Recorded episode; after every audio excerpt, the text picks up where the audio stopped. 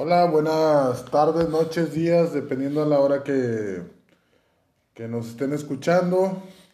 Somos psicoterapeutas, yo soy Max, psicólogo. Mi nombre es Marco A. Contreras, psicólogo. Y pues bueno, hoy traemos un tema bien exquisito y muy, muy real, que muchas veces preferimos morir a saber la verdad. Ahorita traemos problemas técnicos vocales por la gripa, el clima, y hay que decirlo, hay que decirlo porque... Las alergias. Las alergias, todo eso hay que decirlo, ¿no?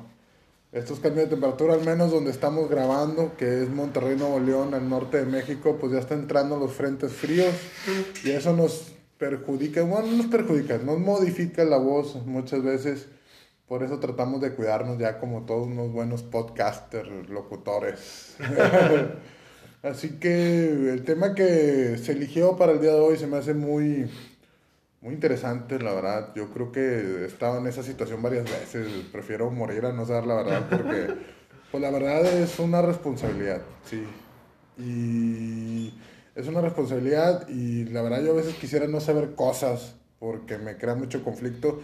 Y yo creo que también lo hemos visto en muchas personas, ¿no? En lo que es este ámbito de la psicología, que a lo mejor ni se dan cuenta pero vemos la evitación a confrontar, porque la verdad es la confrontación con la realidad, ¿sí? Así que no sé tú qué opinas, Marco. Fíjate, es un tema un poco controversial desde el tema, o sea, hablamos de que cuando marcamos esta, digamos, pauta de prefiero morir, es porque nos referimos a esas personas que sabiendo que hay algo, o sea, ellos saben algo, saben una verdad, conocen algo, pero no la quieren afrontar, precisamente como ese término que tú acabas de emplear, o sea, ellos no quieren confrontarlo y construir algo diferente, o sea, es un peso, o sea, hablamos, no sabemos cuál sea esa verdad, o sea, de las personas que pues están pasando por una situación particular, pero angustia mucho, provoca mucho temor y llega un punto donde las personas pues prefieren quedarse engañados, cegados a, sabes que esto duele mucho ¿Y cómo lo podemos ver? Digamos, normalmente, no sé si te ha pasado a ti, bueno, a mí sí me ha sucedido muchas veces, una persona te marca, te manda un mensaje y te plantea, estoy, tengo un gran problema, me urge la ayuda, la necesito, agendas una cita, ya tienes programado todo y de repente desaparece la persona. No, sí, eso pasa en la consulta, incluso, incluso pública, no nada más en la privada, en la pública. O sea, dijeras tú, dijeras tú, es un problema monetario de, de interés económico. No. No, no. Qué bueno que lo planteas. Hay que diferenciar mucho eso, exactamente. eso también pasa, aún así la terapia sea gratuita. Sí. Y bueno, más que enfocarlo a la psicología o a lo que pasa como psicoterapia, que es una realidad, sí, porque ir a terapia es enfrentar tu verdad, no la verdad del psicólogo o la psicóloga que te sino tu verdad. Ahorita mencionaste, perdón que te interrumpa, mencionaste un término bien interesante, la realidad, y yo me gustaría agregarle la realidad de cada uno, afrontar esa realidad. Hay gente que no puede hacerlo. No, no, no puede, o sea... Y no quiere, no puede y no quiere. Aparte, sí. Y no quiere. Y se, a veces se, se, ¿cómo se llama? Se resguarda en no sé cómo hacerlo y bueno, ya son mecanismos de defensa muy, muy a flor de piel, ¿no? Para, no, para, para que la angustia siga operando. Y bueno, yo quería enfocar ese, ese tema, sí, qué bueno que lo dices porque muchas veces esto lo, nosotros lo podemos palpar en la relación que las personas tienen con nosotros como psicólogos, ¿sí? Pero ¿cómo lo podríamos palpar en nuestro día a día? Sí, ok, tú y yo tenemos una profesión que nos vuelve sensibles a, a la vista de estos detalles al final del día. Pero yo siendo, quítate el supuesto de, de, la psicología, sí, de la psicología. Yo cómo puedo palpar esto, o sea, yo cómo puedo dar cuenta que yo me estoy haciendo loco, cómo, o, sí, o sea, cómo puedo ver que a lo mejor mi hermano se está haciendo tonto, mi hermana se está haciendo tonta, mi novio, mi novia por ejemplo, vayámonos al caso de los novios, que yo creo que es el tema más rebumbante y que nos suele suceder a todos en algún momento de nuestra vida. Ya sabes que las cosas van mal. Sí. No quieres afrontar la verdad de que eso se acabó. ¿Sí? ¿Ese podría ser un ejemplo? Sí, pero fíjate cómo, o sea, sí es un ejemplo, por ejemplo, vaya la redundancia de la palabra. Ahorita mencionamos el más fácil a lo mejor para nosotros, en el área clínica. Sí, sí, claro. Pero si nos vas- vamos a la vida cotidiana, un ser humano así común y corriente, como diríamos, un- esa es la conclusión que nosotros diríamos. No quiere verlo, o sea, no quiere ver el hecho de que se va a separar. Pero ¿sabes cómo lo podríamos plantear? El hecho de que está escapando a afrontar eso Ajá, cuando no hay comunicación, cuando no hay contacto. ajá. Y fíjate, y uno pensaría, se está alejando. ¿La persona se da cuenta que se aleja? Muchas veces sí, muchas veces no. Y Ajá. existe un gran miedo, fíjate, de dar una respuesta como que a la incógnita, o sea, porque es como una duda, o sea, surge la duda precisamente por esos comportamientos. Oye, somos una relación, en realidad él quisiera estar conmigo, porque lo que él hace demuestra lo contrario, pero como no lo puede afrontar, es como si la relación nunca pudiera terminar. Ya. Esa es una. Y la otra forma en la que muchas personas afrontan estas situaciones, y digo afrontar porque esperan una respuesta como tal, es que la otra persona tome la responsabilidad. Ahorita que estamos mencionando una relación, Ajá. yo no puedo, yo no voy a hablar, no me la voy a jugar, o sea, yo no me voy a arriesgar a conocer esa verdad. Sí, yo no me voy a exponer a esa verdad, que ya la sabemos todos, o sea, ya, ya la podemos Sí, ya, oler, ya. ya, la podemos palpar, o sea, la relación se va a acabar. Ya están Pero- rondando otros Sí, pretendientes. Exacto. ¿no? Es más, inclusive ya está, están conociendo otras gentes, pero fíjate que eso está bien curioso, porque, ok, yo no puedo conocer mi verdad, tú vas a ser el encargado de decir la verdad, porque estas personas esperan que el otro haga eso, que No, sea la persona y- que dictamine el corte, que sea la que diga, se acabó. No, y se vuelven los tiranos, ¿eh? Los dictadores, los, o sea, los malos del cuento, ¿no? Los que dicen, bueno, ¿sabes qué esto? Sí. Pero también me pongo a pensar en que cómo lidiar, ahorita que tú mencionas esto de que, bueno, pues yo ya sé que esto, que aquello, bla, bla. Sí. Pero cómo lidiar con la verdad del otro también. Sí. Cómo yo ser, yo ser, pues no ser, no analítico, sino empático o no consecuente, no, o sea, ¿cuál sería la palabra adecuada? No, no la encuentro en este momento. Pero como también nosotros tenemos que respetar, sí, la verdad del otro. Ahora, me toca a mí esclarecer esa verdad, yo como por ejemplo en este caso la pareja, o como padre de familia, o como hermano, sí, o como maestro, y muchas veces nos sucedió a nosotros, sí, y son, o sea, porque los maestros de psicología yo creo que son los más gachos. Pero, pero fíjate que en general en las escuelas pasa mucho, ¿no? Sí, sí, no sí. nomás en psicología, en la academia Sí, sí, pasa sí. mucho, la verdad. O sea, siempre el maestro que tiene una experiencia, el mentor que tiene una experiencia, por ejemplo, a nosotros, ¿sí? Cuando estábamos en la facultad. Oye, sí veías así, o sea, bueno, yo, yo me veía como en Howard, ¿verdad? Acá aprendiendo las artes oscuras. Pero sucede muchas veces que los maestros te golpean y lo hacen adrede, sádicamente, ¿no? con las palabras. Con las palabras, no ocupan No. sacar la regla como antes y te dan un No, manotón. duele, no. duele más la palabra. Sí, o sea, duele más. ellos saben que tú estás desenvolviéndote en un área, ¿sí? Y saben que tú tienes una verdad, porque a lo mejor la estás replicando y, es, y es de simple vista, que a veces, ¡pum!, te dan por ahí, ¿sí? Como lo hace el papá que conoce a su hijo, ¡pum!, le va por ahí, ¿sí? Como conoce el novio a la novia, ¡pum!, le va por ahí, pero ¿qué tanto estamos... em, aceptando eso o por qué jugamos ese papel también. Yo diría, desde mi punto de vista, ¿cuál, cuál era el nombre del tema? Morir. Prefiero morir a, a- Prefiero morir a conocer mi verdad a o conocer la verdad. verdad. sí. Sí. Entonces personas me están matando. Sí, las que me están poniendo mi verdad de frente. Pero el hecho de dejar morir una parte hace que renazca otra. Es que esa es la cuestión, o sea, ¿qué tanto nosotros nos podemos exponer para dejar perder una parte de nosotros, pero construir algo nuevo? O sea. ¿qué, qué tanto, o sea, ¿qué tanto nosotros nos podemos desenvolver en eso? Y fíjate, planteas una situación porque, digamos, cambias como que el- la dinámica del juego particular, o sea, cómo una verdad incluso puede ser utilizada como defensa. O sea, Sí. si yo quiero destruir a alguien, o sea, hablo, digo algo al respecto y lo utilizo como un arma. Que es bien interesante porque tendríamos que analizar, ¿sí sería verdad lo que está diciendo? ¿Qué, ¿Qué tanto sería más algo que él está imaginando que es la verdad? Más allá de que sea la verdad. También. Sí, porque, o sea, o sea, yo, ¿cómo voy a saber yo, por ejemplo, un maestro puede decir algo de lo que conoce de nosotros, pero que determina que en realidad es verdad o no? En esos ejemplos, vaya, o sea, en esos particulares. No, no, y la, y la paranoia, suponiendo, no sé, vamos a usar a Justino. sí, que ya no lo hemos traído, por cierto.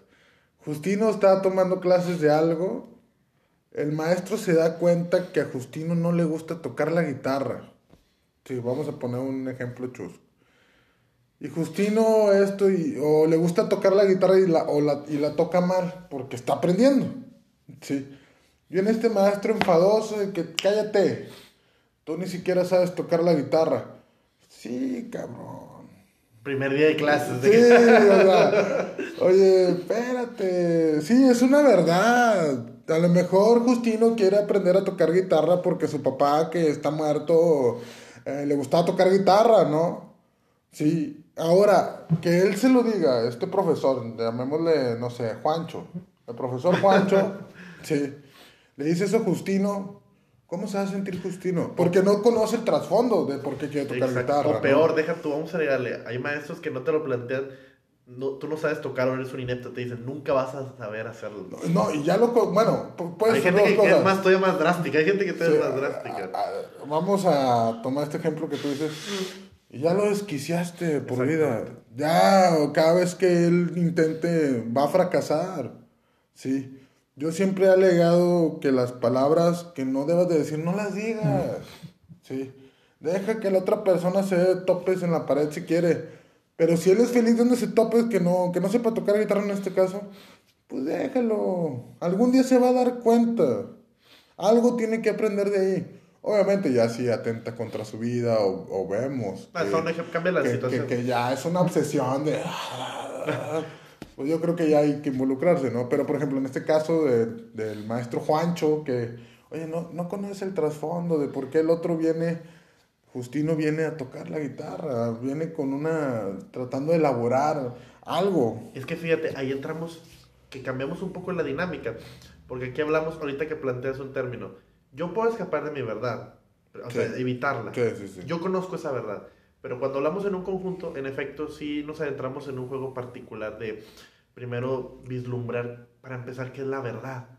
O sea, porque hablamos que, en este caso, el maestro determina algo, está viendo algo, concluye una situación y la expone. O sea, la tira al aire. O sea, una, una, digamos, una conclusión que pues daña al otro. O sea, es hasta cierto punto agresiva. O sea, es una agresión como tal. Sí, sí. no sirves para nada. O mejor ya ni toques eso, te voy a dar otro instrumento porque no la mueves, o sea, no, no sirve. Una flauta. Sí, una flauta, o no sé, los tambores, no sé, algo así. Las maracas, algo. El triángulo eléctrico. El triángulo eléctrico. Entonces, ahí sí tendríamos que ponernos a definir. ¿Verdad qué sería? O sea, ¿verdad y según quién o desde qué parámetros, o sea, porque ahorita si nos ponemos a analizar, imagínate el primer día, o sea, no vamos a aprender a tocar así como Van Halen, por poner un ejemplo, así el primer día ya saber todos los solos, no, pues vamos a requerir práctica. Sí, o sea, aventarte el quinto capricho Paganini. Exactamente. No vas a poder, no, no, no, no. Y fíjate, ahorita que dices tú, ¿qué es la verdad de esto? Digo, nos podemos ir a la filosofía y toda esa, toda esa onda, ¿no? Pero yo creo que la verdad de cada quien, si no la hemos conceptualizando, yo creo que tiene que ver con a dónde me dirijo yo, para que la audiencia em, entienda, sí, cuál es la verdad. No hablo de quién dice mentiras, no, no, no, hablo de mi verdad. Sí, ¿a dónde voy? Un camino. Ah, los gallos que hay, El gallo Claudio. El gallo Claudio salió. Como el, camino, digamos. El camino que.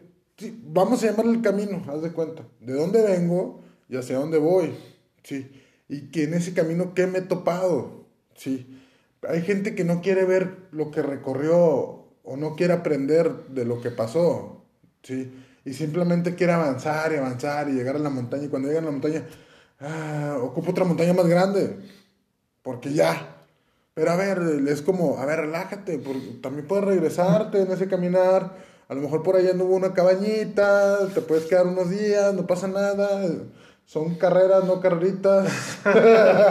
Son carreras, no carreritas en efecto. O sea, ¿dónde está el disfrute, la felicidad? ¿No? Yo creo que eso, para mí, sería el concepto de verdad. Pero fíjate, yo agregando un elemento bien, o sea, ahorita estaba reflexionando en esa cuestión de los ejemplos que estabas poniendo Creo que aquí uno de los términos que podríamos analizar dentro de la huida o el escape, hablamos de una persona por lo, el tema, prefiero morir a conocer mi verdad, pues podríamos analizar, uno tiene su propio camino. La cuestión sería, si yo estoy chocando con un problema, choco con una piedra, vuelvo a chocar otra vez, pero yo no la quiero ver. yo mm. quiero seguir mi camino aunque choque con la maldita piedra una y otra y, otra. como tú dices, no, hay gente que ve la piedra y acelera. Hay, exactamente. Y el impacto va a ser todavía más drástico, exactamente. Fuerte, sí. Y ahí, y ahí, por ejemplo, es donde podríamos ver, ok, ¿por qué la persona no quiere ver la piedra? O sea, ¿cuál, cuál es ese gran conflicto? ¿Qué genera el miedo a observar, dar tiempo, analizar? Hablar de esta situación particular, de este problema. Que, ojo, aquí una de las grandes situaciones cuando hablamos de escapar es que no lo podemos hablar. O sea, este tema, estas verdades o estas situaciones por las que está pasando una persona, no se hablan. O sea, no se quieren eh, dar el tiempo para poder hablarlas. Y no solo con una persona, o sea, un psicólogo o un amigo o un familiar, con uno mismo. O sea, uno mismo no quiere enterarse de esto. Sí. Duele mucho. O sea, y ahorita que mencionabas tú, cada uno tendrá su camino. Y en esos caminos habrá algún momento donde surja un conflicto. O sea, alguna situación, porque, por ejemplo, a lo mejor va a llover un día, hay un camino que está cortado, y no sabemos o Hay Y, O hay Y, exactamente, y no sabemos esa persona, dentro de ese ejemplo, qué problemáticas pudo haber tenido en tal determinado momento de su vida. Generó un conflicto, un momento traumático, no sabemos. Por poner el ejemplo sencillo en este camino. Claro. Entonces, las personas, en este tipo de casos, o sea, donde prefieren huir, o sea, pues es que hablamos de momentos muy dolorosos, no sabemos cuál haya sido ese momento o esa situación. Eh, a veces ni siquiera son situaciones, son palabras. O sea, algo que se le dijo en su momento en la escuela, ahorita que mencionamos el maestro, o sea, imagínate que tú tuviste una educación conflictiva, o sea, un maestro, en este caso abusaba de su poder, la pasaba insultando, se la pasaba criticando, ¿con qué confianza va a tener esa persona para poder hablar de la música? O sea, ¿qué va a representar la música ahora? O sea, cada vez que vaya a un lugar, o sea, porque fíjate, ¿qué es más fácil? Sí, porque fíjate, aquí, y aquí entramos en un papel bien interesante, fíjate, ahorita que estaba pensando.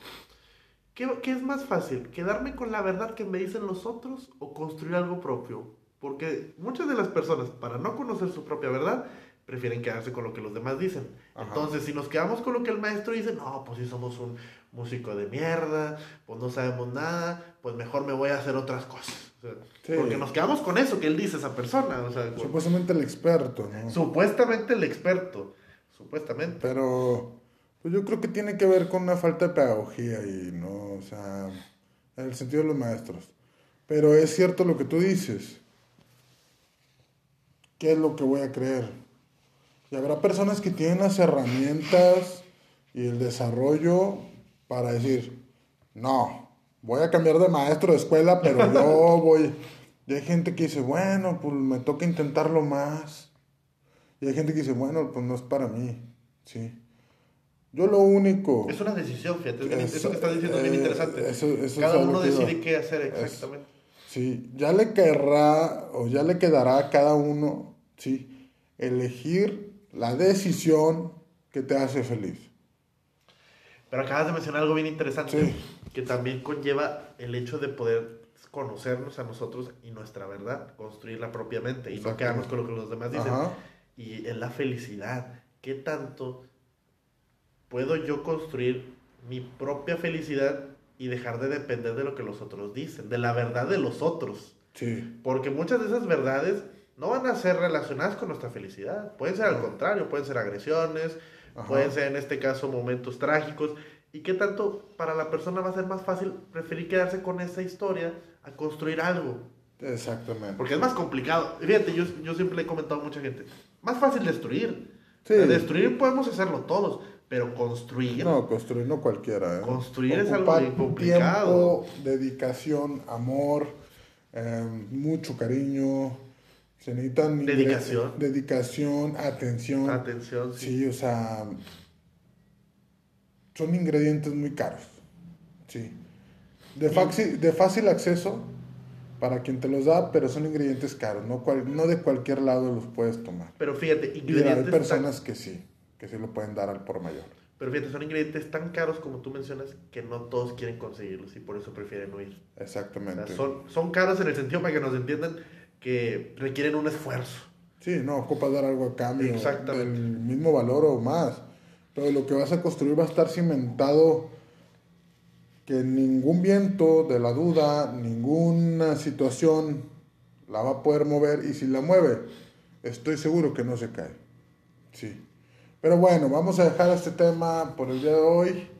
Se me, se me hizo muy interesante porque ahorita me puse ya a reflexionar sobre mis cosas. Pero yo creo que espero que el efecto que hizo este podcast en mí lo hagan las demás personas. Y es cierto, hay que saber valorar lo que tenemos. Y si no nos gusta lo que tenemos, pues a la fregada, hay que construir otras cosas. Algo nuevo, sí, exacto. Pero nunca va a ser gratis. Lo que es gratis, sí, no siempre va a ser lo mejor. Sí. Ahora, si está el 2 por 1 Sí, creo que depende que esté gratis o que esté en oferta, ¿no? exactamente, o sea, hay veces que hay que aprovechar las ofertas y hay veces que no nos conviene. No vale la pena, sí. Sí, no vale la pena llenar de cachivachis nuestra, nuestra bodega, ¿no? Por así decirlo, nuestra mente, nuestro corazón. Pero bueno, vamos con el, con el sponsor de, de las redes sociales. Estamos en fanpage de Psicología para ti, Psicología Facebook. para ti. eh, está Marco E. Contreras Psicólogo. Marco de Contreras, psicólogo. Eh, Max psicólogo también. Bueno, es max.psicólogo por si no me encuentran. Salgo yo bien hermoso. En... Salimos bien guapos, eso sí le damos a decir, o sea, con nuestra foto. Ya, ya voy a poner mi gorrito navideño para la foto de perfil. Eh, estamos ya colaborando con el grupo Farfala. Sí, Farfala, sí. ya Farfala vino a, a darnos un poquito de orden. Entonces, el despapalle que traíamos. Bueno, no. Y Estamos en Spotify, obviamente. Aquí. Spotify, Anchor, Anchor. sí, eh, Apple Podcast, como psicoterapeutas, eh, Google Podcast también, psicoterapeutas. Vamos a estar ahora en una radio también. Estuve eh, teniendo unas llamadas con unos ejecutivos de, de una radio en internet. Espero nos escuchen. Sí, ya vamos eh, creciendo, ya cuatro o cinco meses, oye. Oye, ha sido. Hemos llegado a las 1200, no, sí, 1150. vamos 1100 y cacho, exactamente. Va muy bien, la verdad. Sí, o sea, muchas gracias a ustedes que Claro, nos sí, escuchan. o sea- Esto no puede ser posible sin ustedes. Son los que nos generan el motor, la motivación de seguir haciendo esto. Ustedes son la gasolina de este podcast, prácticamente. Nosotros somos simplemente el vehículo. Exactamente. Bueno, pues no me despido. Muchas gracias por escucharnos a la hora que nos escuches. Sí, vamos a intentar tener un poquito más de contacto con, el, la, con la página de YouTube. Sí, Sí, que ahí hemos estado un porque- poquito ausentes. Sí, Sí. pero vamos ya a, estamos buscando la manera de, de hacer un, un estudio audiovisual para, pues, para grabar, sí, más. Ahorita, por lo tanto, estamos aquí en- con la voz. Yo creo que es suficiente, pero pues yo también sé que... Pronto les traeremos ese servicio, no se preocupen. Sí, sí, vamos a estar trabajando en eso y pues las instalaciones de Farfala, ¿no? Que, que ya están en, en construcción de... Bueno, pues muchas gracias. También recuerden darle like a la página de Farfala, Farfala, arroba Farfala, sí, o sea, PSI. Sí, está en Facebook, está como Farfala. Y bueno, muchas gracias, un saludo, un fuerte abrazo y, Y nos estamos vemos en contacto. Exactamente, nos vemos la próxima.